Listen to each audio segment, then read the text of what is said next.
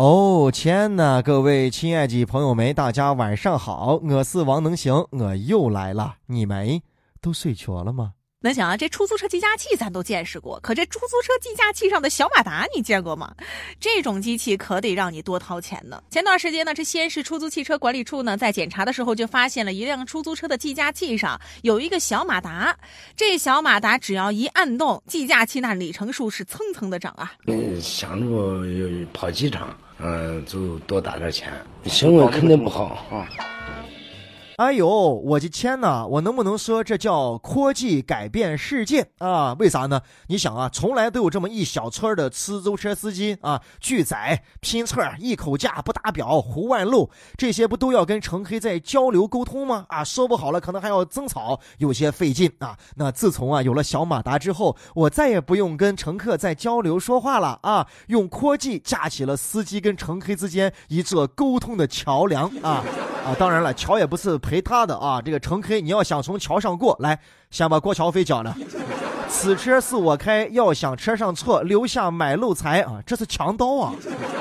眼看都要双十一了，大家辛辛苦苦、抠抠缩缩的攒上那么点钱，想在双十一好好的撒上那么一把，这下对都撒到你包包去了啊！这个出租车司机啊，你是不是在利用大家给你双十一集资呢？有点过分啊！大家的钱也不是大风刮来的。你看啊，现在网约车跟出租车的竞争都激烈成马了啊！你这不是自己砸自己的饭碗的吗？啊啊，都不是砸饭碗，你这是拿个鏊子啊，把你的饭碗都碾成沫沫了。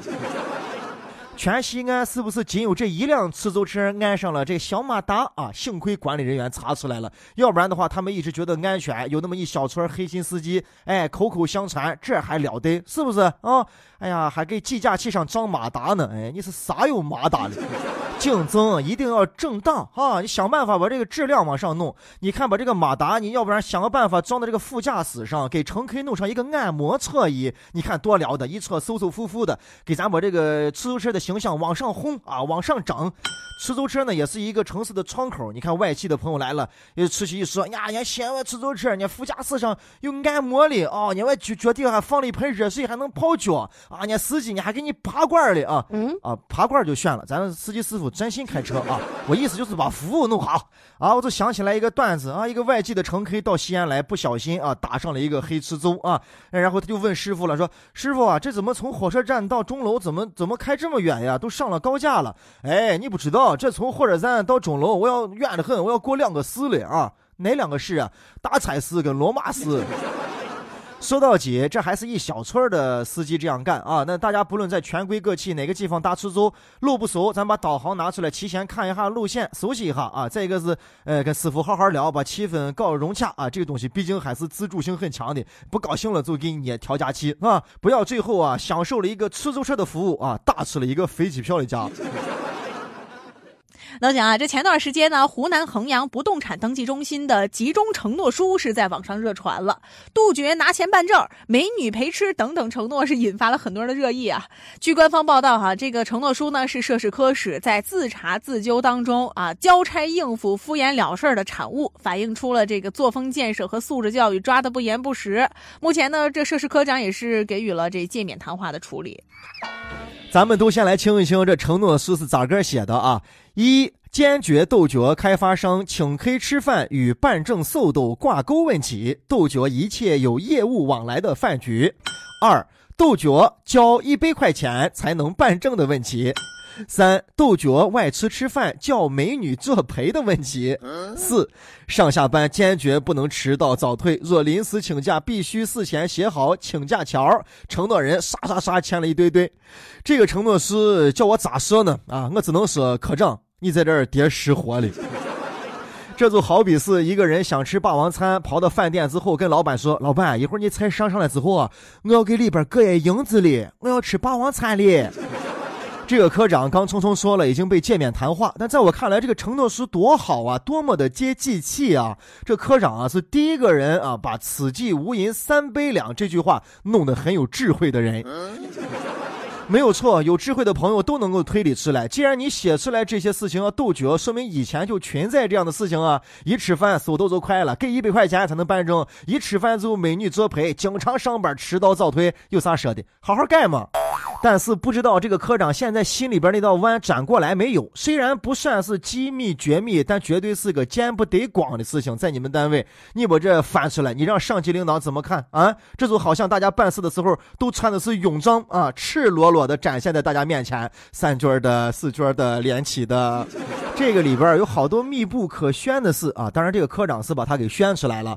就好比啊，这个这个领导跟大家一块在开会的时候说啊，我们接下来要这个互相提提意见吧，互相。批评批评吧，我要给领导提意见，怎么批评他呀？好，站起来就说：“领导，我要批评你一下，你真是太不注意自己的身体了。你要领导大家的，你不能再那么晚的加班了。我就是这些意见，我对你很有意见。你看这多好。”叫我看啊，这次衡阳的不动产登记中心，就有时候我们去这政务单位办事，或者到大厅去办事啊，有一种情况总是避免不了啊，就是事情办完之后呢，我们简单的说一声谢谢，这出于客气跟礼貌。但是好多时候呢，我们都是对办事的人千恩万谢，哎呀，就好像他给你帮了多大的忙一样。请注意啊，这个事儿是他们的工作，他们是本身就应该帮助人民群众来办事儿的，他们就是干这个的，是吧？那我。我们是纳税人，他们的工资就是就是这部分钱啊。我们为什么要千恩万谢呢？是吧？我们还要多给他一百块钱才能给我们办证。哎呀，得了，这承诺书啊，本来是要查一个问题，结果承诺书出来呢，又出现了一个问题啊。他们就是想敷衍了事，反正不知道他们是是自查的深入灵魂，哎，还是该批评他们平日里边任性无度。但是我们可以看得出来啊，他们虽然有一点智商不够，作风不良，但是可能是真心想改。那讲啊，你听说了吗？这中国针灸有望纳入美国的医保了。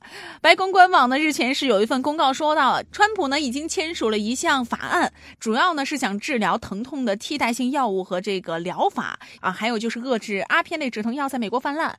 而这条法案呢就把针灸啊、医疗按摩等等都列入了待评估的替代疗法。这意味着咱中国的针灸有望得到美国卫生部的认可了。中规针灸跟在中规，扎遍世。世界啊，不是说你美规认可了我们的针灸就很厉害，中医就很牛，我们一直都很牛。哎，要说你们还是有一点点迟啊，认可的太晚了。现在认可，但但也也不迟啊，这是你们的福音。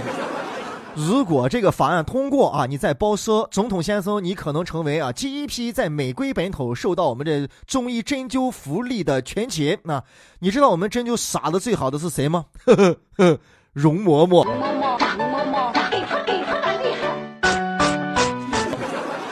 我建议容妹妹啊，你先拿第一批先针先上啊，拿海底那个粗的那个硬针先扎一扎。这个美国人啊，因为这个体质啊、人人种啊、饮食的关系，哎，他们可能都会比咱们要胖好多啊。我都害怕我们那个细母母针啊，把你扎不透啊。我们先拿大针先试。我跟你说，可得劲儿了啊，可舒畅了啊。你想象一下，配上容嬷嬷那个表情啊，呀，嗯，呀，对。这是把两尸往一块拿的噻，也曝光针灸了啊！我建议上容嬷嬷的这个散件全套啊，一扎二挖三拧。对了，不开玩笑啊！要不知道容嬷嬷是谁，麻烦美国的朋友们啊看一下《还珠格格》。要说正儿八经配套的，除了针灸之外，你看吧，刮痧再再配上，一刮完之后全身舒畅，再把爬火罐也也带上啊，一爬之后啊，神清气爽啊！大家不要不相信啊，其实越来越多的这个归外运动员啊，都在尝试用咱们中医的疗法进行治疗啊、康复啊和保养。比如说啊，配篮球的詹姆斯哈登啊，喜欢用我们的走疗盆儿啊；飞鱼啊，菲尔普斯啊，就是特别的喜欢咱们的爬火罐。中西医呢，一般人都有简单的理解啊。这个西医呢，治病是来得快啊，作用强啊，但是伤害可大。那么中医呢，是效果来得慢啊，但是可不伤人啊，是一个温和的一个疗法啊。我觉得这是咱中医界的一回胜利，不管大家认可不认可啊，至少现在在某些大国政府眼中，这是一种很好的方案。不管是中医还是西医，存在就是合理啊。